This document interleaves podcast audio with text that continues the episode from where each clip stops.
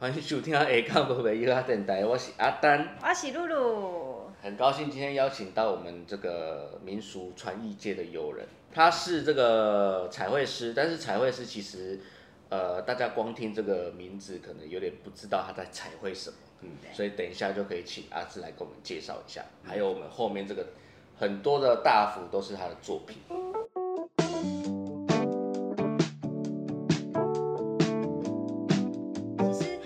跟志哥阿志老师认识，哎，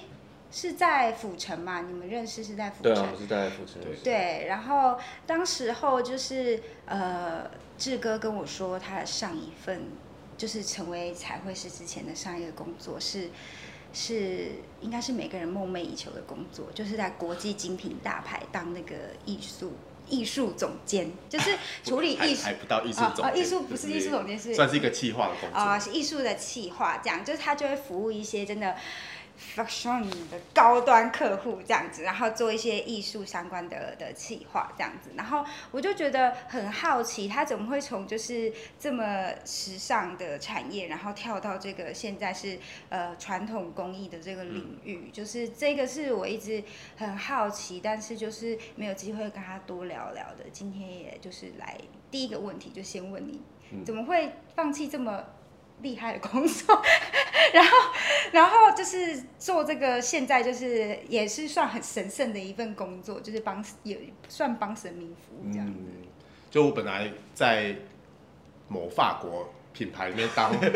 我都没有讲这 对，就是就是专门帮那些 VIP 的客人啊，就是办一些画展啊，然后介绍一些艺术品这样子的工作。就促进他们对于艺术的欣赏，然后也促进他们买这个精品的动能，这样。他是真的会吗？就你帮他办画展完，他说，我都会设计一套流程，就是哦，我们在上面你懂旋转贵妇就对了，旋转他们享受了一套那个艺术飨宴之后 来。往下走，那我们开始买买精品。对对对对对，赞呢！原来是这样子的，哦我都不知道，因为我不是属于那种高端的人，我不太知道说原来是哦，所以就是在精品界有这种画展，然后艺术展，然后完之后或回到就是也算艺术品，因为国际精品就他们都是手工做皮革什么，也算是艺术品嘛，就是回到他们可以买的艺术品。对，而且他他精品都会跟很多那国际的艺术家合作，像像一些日本的当代的艺术家。法国当代艺术家，然后他们推出的这个精品的同时，我同时推出他们的艺术展，然后就可能两项会结合成一个话题，这样大概是做这样类型的工作对，然后到后来，因为呃，我后来有一个转机，就是呃，这个公司呢希望就是我到中国大陆工作，然后或是到就是呃比较。怎么讲？一线的城市对，到北京、到上海这种地方工作。可是我去了之后，我觉得好像不太适应那边的环境，所以我就回来。我回来的路程当中，我就开始思思考，说我到底接下来的人生可能有什么样的呃可能性啊？那那个那个时候好巧不巧，就是刚刚好又有一些神明的因缘，然后让我就就是放弃。这样子的路线完全就是撇掉了。什么神明的音乐，我们最喜欢听这个，讲出来，讲出来。对，之前在蛮多的那个访问都有讲过，就是我可能做了一个梦，然后这个梦境里面，他很清楚的指示我说我要往哪里走，然后我要做庙宇彩绘的这一份工作。那谁指示你？我后来推敲的结果，其实那个时候没有一个很清楚的形象，那个他我只看到一个。就是老伯伯这样跟我讲，那在一个庙里面，后来因为我我在这一个梦的之前前一天，我去了关帝爷的庙，就是新庄的武圣殿。那后来又到台南之后，就是照着指示到台南之后，我又连续的就是跟关帝爷特别有缘，所以我推敲的结果应该就是关老爷就是找我。哦。那我你在就是那时候在就是精品业工作的时候，你就是你就是民间信仰者吗？你就是拜关老爷吗？呃，我是本来是基督徒。哈？对。你原本是基督徒？哎，这我不知道哎，这我不知道哎。就是在剧本之外的。他原本是基督，所以你那时候在……我前半辈子都是基督徒了，到了那个时候我才有一个很大的转折。那那个转折，我觉得其实也蛮合理的，因为我好像转到我小时候最小的时候，我阿妈常带我去，因为我是帮尬郎，嗯，然后常去龙山寺就是拜拜啦，去青山宫拜拜啦，这样子的一个信仰的过程跟记忆，在那个时候又会回流到我我自己的身上，所以我对这个民间信仰其实是不陌生的，不陌生的这样子。所以那时候那可是。我知道基督徒都非常的虔诚呢。那时候你就是因为这个梦，然后就毅然决然放放弃主耶稣吗？我算是比较 free free 的基督徒，因为我觉得各种可能，对，就是耶稣讲万事互相效力，对对，所以其实你不一定一定是怎么样的一个表现，或者是你你一定要什么心口怎样怎样承认，对我我觉得在在一些。环节当中，就是去实践那样的信仰内容，对我来讲其实并没有什么冲突。嗯，所以那时候他叫你来来台南吗？还是说往南？他请我往南走，但是就是好死不死，那时候刚好我学弟就是有一些有一些事情要我帮忙，所以我我来到了台南。那在台南，我就忽然觉得应该就是这里吧。对，就是很巧的一个一个巧合。那回去问我，我们就是芒嘎的观世音菩萨，还有那个 就是武武圣庙的关老爷，就是达到得到的答案都是一样的。哦，对，然后抽到的签都是签文的内容，几乎都是一模一样，就是说，对你就在这里，然后你就移，就是迁居你你原本迁呃迁移从你的原本的出生地迁移，然后来这边，然后做你该做的事情吧。这样那他说要你学庙宇彩绘啊，要你从事庙宇彩绘，但是你那时候已经会了吗？还是说有有一点点基础，或者是有在从事？我那时候完全是一窍不通的，然后对，就因为我我之前也许念过美术大学的时候，然后但是我后来念了人类学，那美术对我来讲就是画图，其实我很排斥。所有的东方绘画，那个时候在画图的时候，我是油画组的，我做一些比较抽象的创作、概念性的创作，这样对，所以跟这个这样子的一个传统图像几乎是完全是没有什么关系的，所以等于我学是从从头开始学起。那你那个时候是来台南才学？对，我呃。第一个学习的对象哦，我在台北有小小的上过一个，就是那种类似社区大学开的的课，但是是不专业的，就是一个像玩票性质那样子的一个彩绘课。但是来到了台南，我才就是因为朋友介绍的关系，也刚好认识到现在潘月雄老师。那我就我就问他说：“我可以来你这边上课吗？” 他说：“可以，可以，欢迎欢迎。”然后他从就是第一堂课就开始，我还记得就是教我画那种小小的云朵。就是因为云朵这个东西是最所有的彩绘里面最单纯、最简单的一个一个一个表达一个手法这样子，对，所以我就是在那个课堂上面开始画云朵。那画了的那个时候，我就看其他同学在画他们自己就是嗯就是传艺类的东西，对我就觉得心里面有那种扑通扑通跳的感觉，就是觉得好像我来对的地方，这个东西是我。真的想要做的东西，这样子。虽然那时候对于庙宇、对于信仰这些，我并不是太太熟悉，因为毕竟就是相隔那么久，那个还是我小时候的事情。我得连信仰也得重新开始，然后我的画画的技巧也是重新的学习，这样子。这勇气要很大的勇气耶，而且加上你那时候也是没有工作，就持续工作下来学这个，对，也是又离乡背景，对，然后生活费有一定。的一个压迫，没错，这但是还是有一点点把握啦，因为至少在之前的工作里面有一点点的小小的储蓄，还可以维持我可能一两年的学习或者是生活这样子，所以我稍微就是觉得说，虽然我得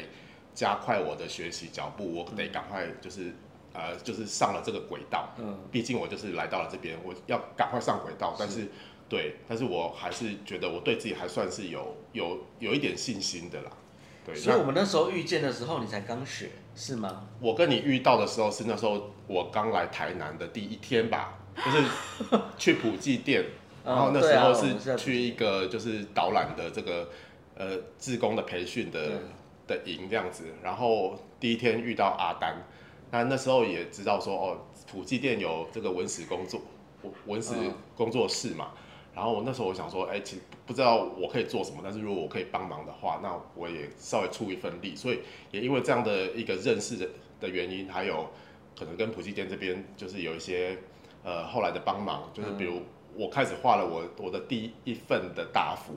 就是就是 对对对，就是蒋爸那时候就跟我讲说，哎，那你可不可以帮我们再重新画大幅？哦对我今天没有带来，那今天刚好就是有后面，有，我们在我们这里有。这边有。吗对对对。对对对，他这个三个三三张就是那个三主神对。对对，持府千岁，还有观世音菩萨，还有那个呃法主公，就是我的前头三张大幅这样。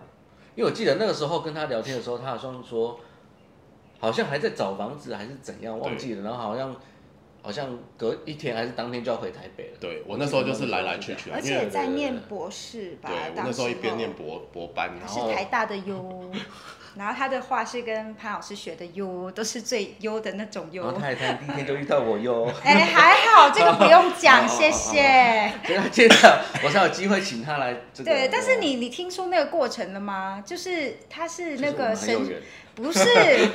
是神选之人，跟我们这种凡夫俗子不一样的地方，哦就是对对对他一整个就是感觉有人在牵引他，哎，就是像他那时候。就是呃，准备要来做这份工作之前，是有梦到一个梦，嗯然后他来到潘老师这边的时候，就开始心扑通扑通跳，觉得这就是他想要的，所以我就觉得他一整个就是有有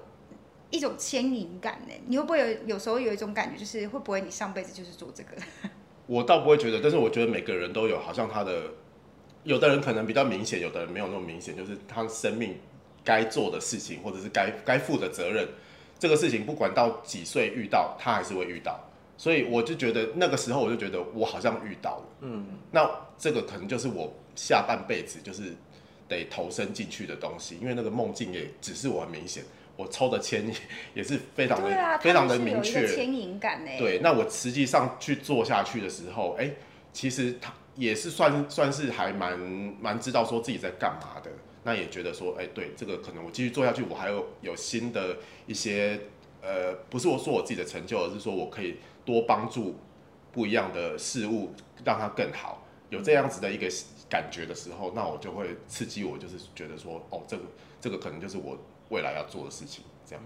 我很羡慕，就是有这样子牵引感很重的的的人呢，因为有的时候我觉得真的不并不一定是每一个人都有这样的一个机缘。有些人他比如说很喜欢这个东西，可是他是比如说很喜欢雕刻啊，或者是很喜欢剪年，可是他是一直都遇不到伯乐，然后他也遇不到就是适合的的场域去发挥他的才能。所以我就听歌的故事，我会觉得有一种他是不是上辈子就做这个，然后做的太好，所以这辈子神明就是还是指定他来做。所以就是不管他去他去哪里国际大牌，上海、北京、法国，随便 whatever，反正最终你就是得回到庙口就对了。那你刚刚说普济店是你第一个正式的大幅的的案子，然后到现在我们现场今天哥哥带来超多，就是在这边展，你有没有过就是？那种跟神明，因为大福毕竟像呃，我们地月店的老板就说，就是记记大福，就是像见到我本人这样。嗯，他他讲台语文言文啦，就是嗯见大福就如见我本人这样子。那你有没有就是神明他，就是你在绘画过程当中，他有什么就是比较呃，你知道我们喜欢听的那种？是其实大福这个工作对我而言是一个非常奇特的工作，因为我的工作就是从大福开始。虽然我之后画了民宅的这种厅堂的呃神明材啦，嗯寺庙里面的一些绘画，嗯，像梁坊、门神这这个都是我后来主要的工作。但是大福一直是我心里面保留一个小小区块的一个神秘的小区块，这样子。对我对大福这个工作对我对我来讲，就像是一个结缘，就是一个缘分的嗯一个结呃缔结，以及呃我表达这个缘分的一个手法。所以、呃，大家都说哦，我大幅开价太便宜什么的，我觉得这个跟金钱没有关系，因为它就是算是我心里面的一个小小净土，因为这个就是我跟神代表我跟这间庙的神明有特别的牵连。嗯，那通常如果我要去接案子，就是有大幅的案子，通常也是因为这个原因，就是我跟这个庙有特别的姻缘，或者是跟神明有特别的感动，所以我才会去呃执行这样的工作。这样对，那其实有非常多的经验。哦，为什么我会讲刚刚那样子？因为很多的经验告诉我，就是我可能初期我在一开始工作的时候，我有经过这一间庙，然后我有进去跟他就是打个招呼，也请他就是保佑我未来就是呃我不知道该怎么走，但是至少就是让我就是可以发挥我的我的一些一些才才能，也不能讲是才能，就是一一些可以做的事情，手头可以做的事这样。那后来这一种经验会到后来就是等于说缔结了一个跟神明的关系嘛。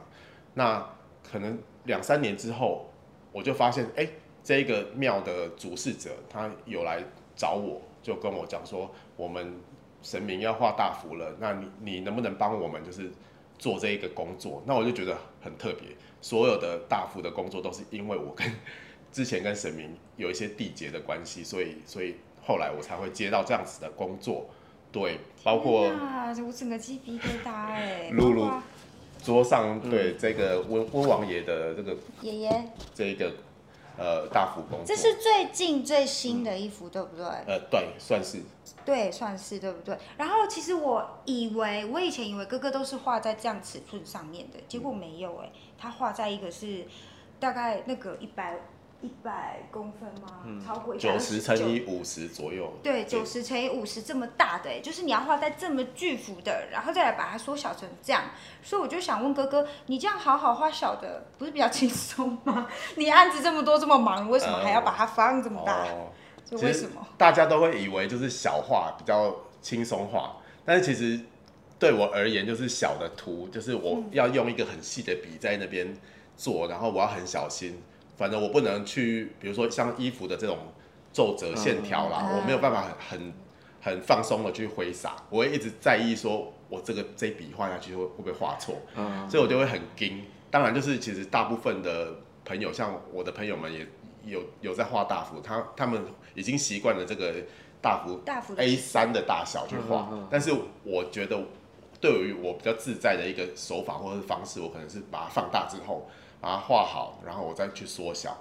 然后那个精致度跟准确度对我而言会比较好一点。嗯，对。所以哥哥，你的工作是有，就是我们现在看到你的每一个大幅的原稿都是这么巨幅的。对对对对，那原稿的话你要办一，个展吗？原稿我会交给那个妙方，因为这个是哦妙方或者是这一位主事者所有的版权，就由他啊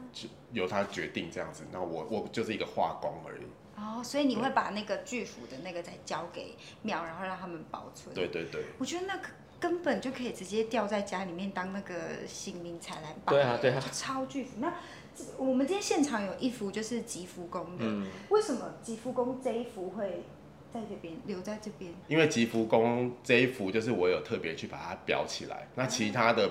其他的原稿我就可能就是画好之后把它卷起来收起来，因为对于大家而言这样比较好保存。那是吉福宫他特别。呃，就他们希望就是可以挂在他们的就是办公室，然后未来就是有有人呃来请大福，他们也可以就是做一个解释，这样，所以我就去服务一下，就帮他们裱起来。那刚好就还在放在我这边，那等他们就是因为他们的呃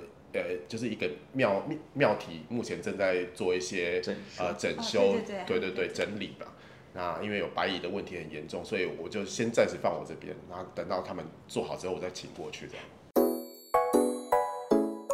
好的，接下来我就想要问哥哥，就是你在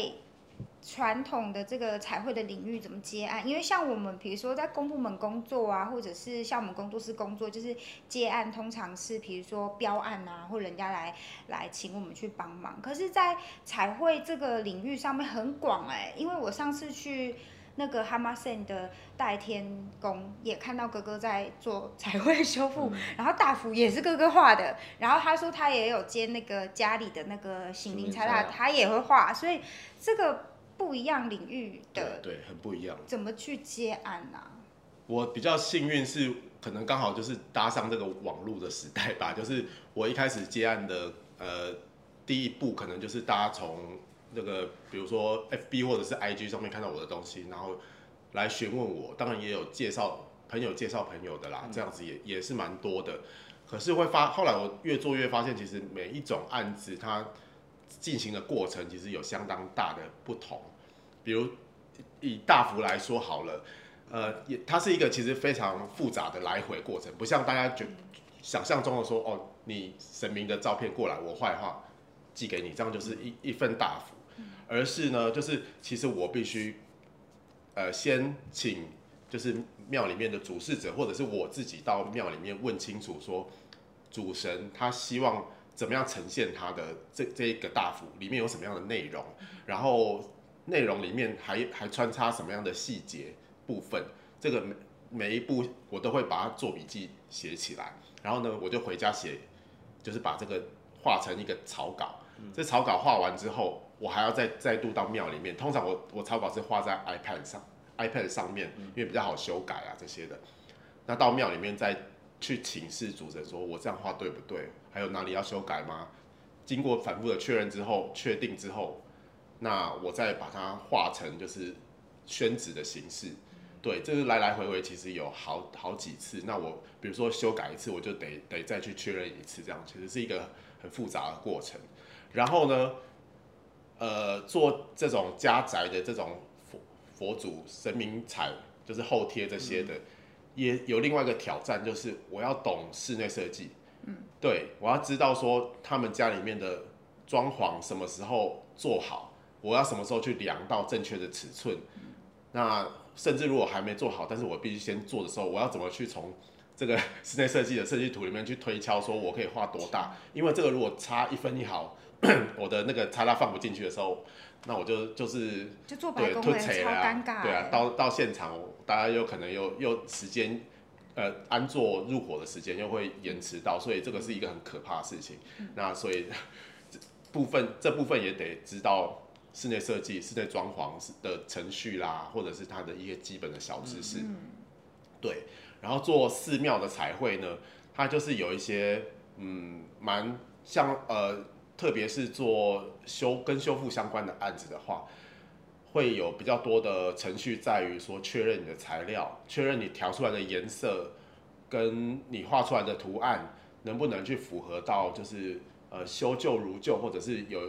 呃仿做的这样子的正确度。对，所以其实每一个案子它的挑战的。部分它的程序里面都隐藏着非常大的挑战，这不绝对不是大家想象中的哦，彩绘就是想到什么就画出来这么简单的一个事情而已。对它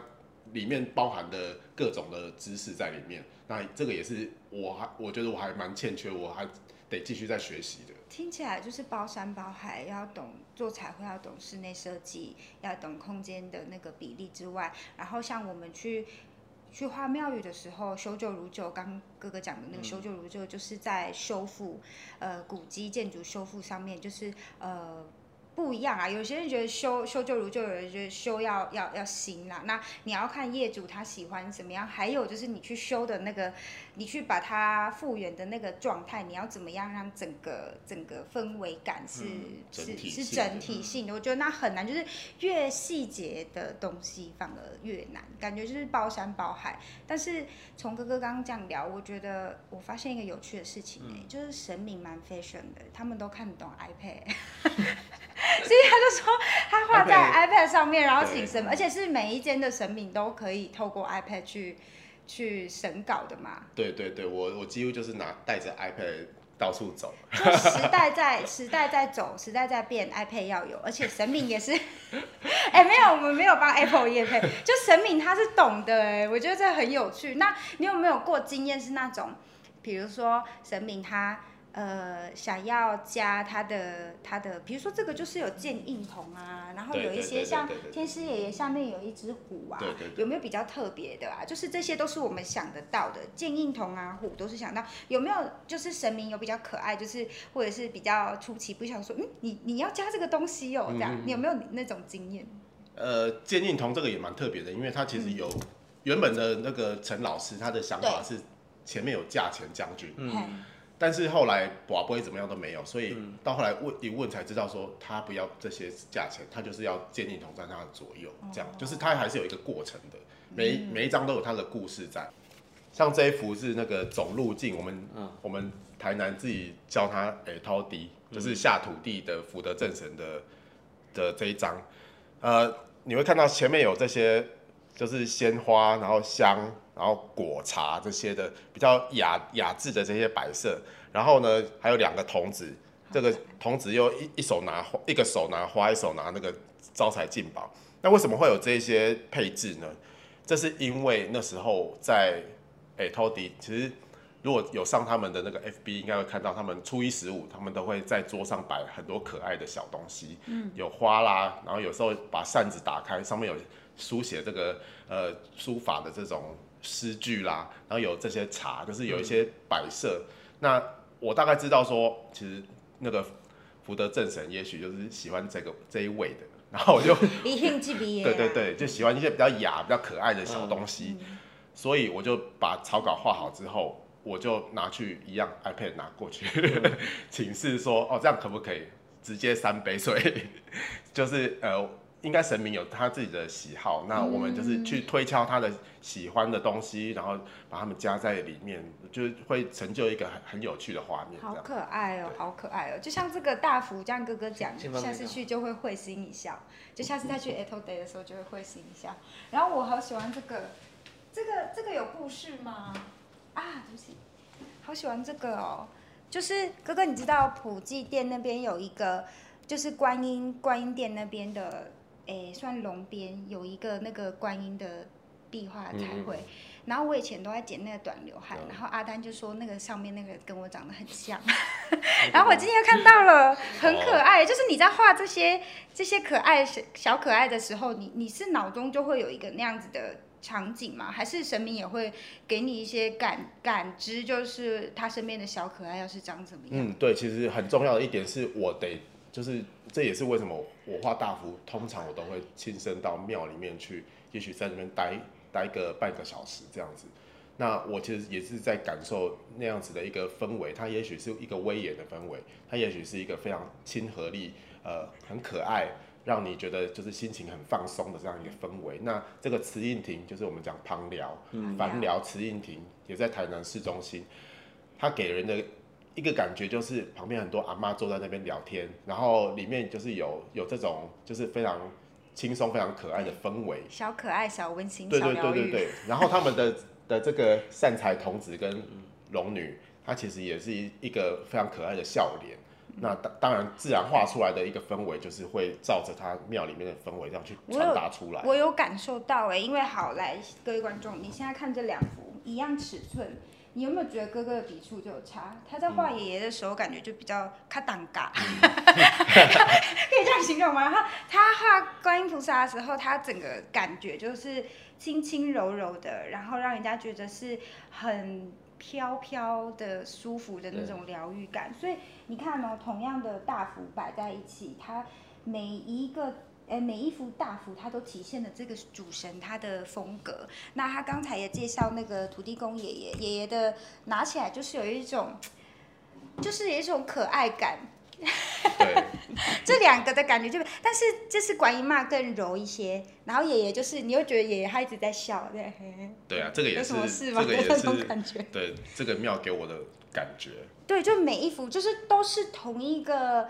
一师之手画出来的大幅也会因着神明不一样而去。做改变，所以我就觉得哥哥画大幅很出名、很出色，不是没有原因的。因为他同样都是他，可是画出来的感觉全部摆在一起，全部不一样。然后跟那个巨斧熊背公一进来的时候，我整个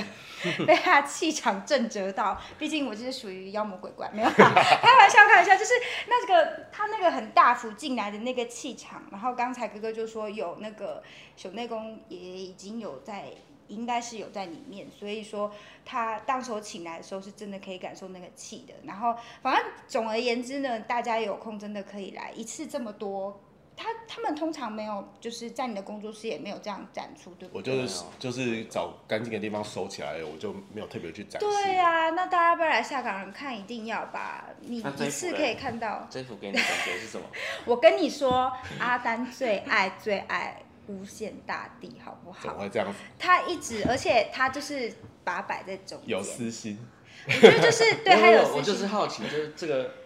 我觉得是帅哥，然后，然后有一种很，我不知道端正端庄、正气凛然的那种帅哥的感觉，跟我们家的李府大神有一点点异曲同工之妙。我不知道，我感受到看到就是无限大地这一幅，跟看到爷爷是不一样的哦。看到爷爷这一幅就会觉得。卖给小卡喝，就会觉得卖给小，跟看到熊内公就会觉得卖给小，嗯可是看到就是五显那一张，就觉得有一种不知道欸，跟我们李府大神一样，觉得他是帅哥，然后正气凛然这样子，嗯。但是不会到。就是我还会想跟他讲话，嗯 就觉得好像还是可以开口讲两句话，就是他可能不会不会那么怒凶这样那种对感觉，对对对对，是吗？是这样子的吗？那就是可以聊一下这一幅的故事吗？嗯，就是他是一个朋友的，他是博仁堂，啊，对对对，这个药铺二二楼的一一个他们自己的坛这样子。那他拜的五显大帝其实也本身就是带着充满着笑脸的，对，然后文体报寿体。那那时候在想的一个比较特别的是，呃，我背景的部分，我想说，呃，我们已经不是这种很算是很严肃的宫庙的形式了。那我如果再画个什么，还有龛啊，还有什么的，嗯嗯嗯感觉嗯太憋了，太拘束了。但他又给我一个很很自由、很就是很放松的感觉。他是一个算是文质彬彬的一个对对对，美我有男子这样，感受到，对对对。感受到，对，所以我就在他后面画了龙，龙其实代表也有一个威严性存在，但是它又是云龙，它是一个自由自由飞翔，对对对的、嗯的龙，这样它也不像蟒龙，就是它是头就是正的这样子、嗯对着，它就是一个自由的龙，对，这个也蛮能代表前面这一位神明的特性的，我觉得很像他养。的小可爱，在后面就会这样飞来飞去。可哈利波特，哈利波特 有看过吗？就是会这样得飞来飞去，我觉得阿志把这边他的脸部画的很好看，就是栩栩如生，就好像他真的在对。应该是感觉可以跟他聊个天对对对。就是蒙娜丽莎的微笑，你你这九十度看他，四十五度看他，跟正面看他，他都是笑笑的嘛。然后我就觉得他有那种异曲同工之妙，就是你哪一个角度看他，好像都可以跟他 聊上两句对啊的那种感觉这个这个真的就是他的一个性性格啊。啊。所以你看，就是。即便就是我没有去 即便我没有去，就是这所有的庙，我不是每一间都有去过，可是我真的就是见到大福如见到这个庙里的神一样的那种感觉，就是可以经由这个大幅去感受说，嗯，那个神明的个性跟庙里面的氛围气场大概是怎么样的。然后就是我看哥哥这么忙哎、这么这这是你大幅做，光大幅作品就这么多，墙上也有哎、那就是又要修复啊，然后那个行明菜啦、行明天又又又请你去画，你有没有想说要带一些徒弟学生？如果有的话，这这位可以带走吗？那我先哎 哎，我先怎么先这样说呢？怎么这样说？先不用，先不用。你有想过就是要要收学生吗？对，其实我还不敢说收学生，但是我的确是需要一些就是呃配合的合作的一愿意一起打拼的伙伴啦。对，因为我觉得我的资历还不够收学生这样子，对，但是我的确还是需要一个一些小帮手们。对，但是我发现其实，在当代，其实这也是一个蛮严肃的议题，就是在过去，其实你可以有一个师徒制，因为这大家可能就是比如读到小学、国中毕业就没办法再读书，他可能就开始找工作，那我们就可以承接他，请他进来开始学习，然后实际上呢去做这个呃彩绘的这样子的工作，慢慢把他带上来。可是现在已经不是这一种这一种生态了。比如说呃，我之前认识一一个一位就是呃高中的的孩子，那我常常就是教他，或者是请他跟我一起工作。可是呢，我我本来想说，也许他未来不再念大学的时候，他可以跟我一起就是进行工作。但他到高三的时候，他也跟我讲说，呃，我就是我已经申请上了大学，对，其实我就觉得说没，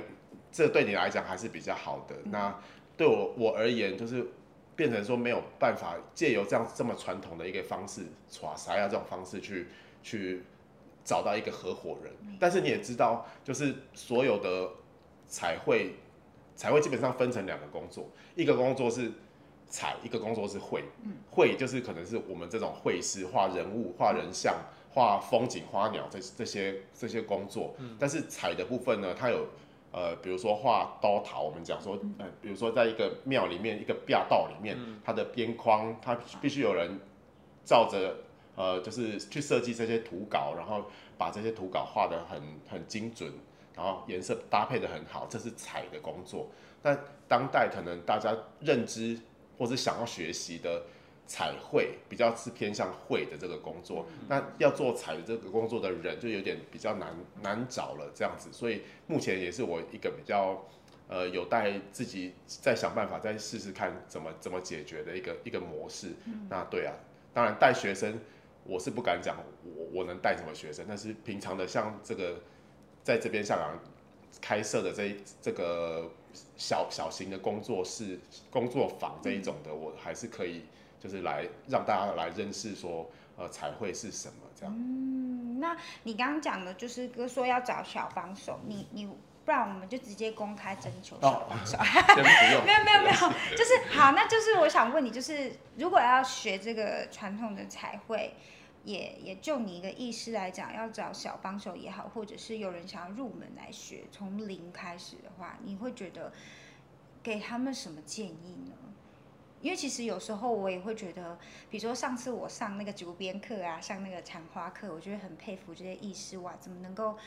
就是从无到有？我刚做一个花瓣，或者是编那个一个小小的小风车，我就觉得我已经就是精气神耗损，要回去睡一个下午。那他们都是。一直在做这样的工作，然后我每一个嗯每一个种类不一样的艺师，他对就是艺生会有不一样的要求。那对于传统彩绘来讲，你会给什么样的建议？你说新踏进来的这样子的人嘛，嗯，对，其实我觉得我也是个菜鸟嘛，因为我我从来台南开始学彩绘到现在也大概不到五年吧，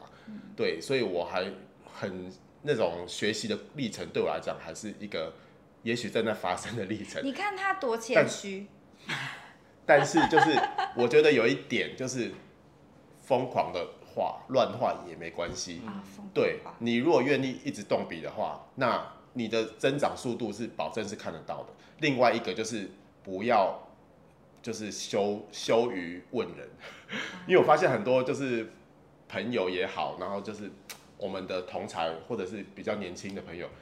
他会不好意思来。来讨论，也也不也不一定是请教，他至少就是可以来讨论说，哎，你觉得我这样画这个好不好，对不对？这样子，对，那其实也都，我觉得至少彩绘的这个部部分的人都是非常善良的，对，不耻下问，你就可以学到更多。就像哥哥来我们这边，我们也是问他我们空间的配置怎么样，他说很乱。对啊，就是不耻，很乱就很乱呐，没什么关系的。我跟阿丹就昨天就花了很多时间 打扫。对啊，就是不耻下问嘛。那人家就是人家跟你讲了什么，你就去修正嘛。那修正完了，得到的就是你的啊，对不对？所以就是，就不管在哪个领域，我觉得不耻下问是很重要。特别彩绘的话，哥哥说，在这个领域大家都很善良。对啊，对啊，因为其实大家都不会不会觉得说，我觉得。年轻一代的都有一个共识，因为可能老一代的有一种那种同行相忌的概念一直在。那其实我发现新一代的这这些从事传统工艺的人有一个蛮好的特质，就是大家都知道说把市场做好做大才是大家都赢的一个一个方法。对，所以就是不用练，不用害怕于请教这一点，因为大家都很愿意帮忙，然后多练习。多练习，多请教，然后多跟人家交流，就可以慢慢的长出自己的风格，或者是自己。还有就是勤于动笔，一直画，一直练习。对对对对。你一天动笔几个小时？我一开始其实二十，几乎就是除了睡觉之外都在画图。我连吃饭就是边吃，然后在那边就是呃，刚来台南的时候我没有办法煮东西，所以我都可能找一间那个一间店在那边吃，吃一吃我想到什么我就赶快布置拿出来画一画画。画的很丑也没关系，就是收着。然后就是呃上课的时间，或者是有时候我就打电话给潘老师说，我刮倒，我我想要请教你，我可以去你家吗？他说哦，你来。然后就是其实他也是非常热心的一个老老匠师这样子。你看已经名就是已经声望这么高了，但是其实他真的就非常的 down to earth。所以其实我觉得我们也都感感受到这样子一个善善良，所以也都很愿意来跟大家分享，就是自己。的见就是嗯，每个每个画师都可能有他自己的见见见解啦，嗯对对对，可以给你的建议这样子。我觉得认识哥哥这么久，一直除了他的这个工工艺的部分很让我敬佩，还有他学术啦，人家是台大的优，但是不管他就是在各个领域多优秀，他始终都是一个很谦虚，而且就是以善为本的人。我觉得这就是我真正很尊敬他的原因。然后就是那他刚刚讲的，就是承袭于潘老师也是这样子的人，所以我就觉得这个良善呐、特别是做这种生命的行业是非常重要，保持谦虚跟良善是我觉得一直很尊敬哥哥的一个地方。这样，然后他刚刚讲他连吃饭都在画画，然后我们今天给他耽误这么久的时间，就绑架他来这边录 podcast，然后等一下还要帮我们上课，然后他还带了这么多大福来跟我们分享，就是所以就是我觉得我们下岗人也算是有福德的，有福有德。好啦，那我们今天就谢谢阿志老师跟谢谢我们的分享，然后就是有什么问题都可以在留言处跟我们询问或者是讨论哦。今天先到这边，大家拜拜，谢谢拜拜。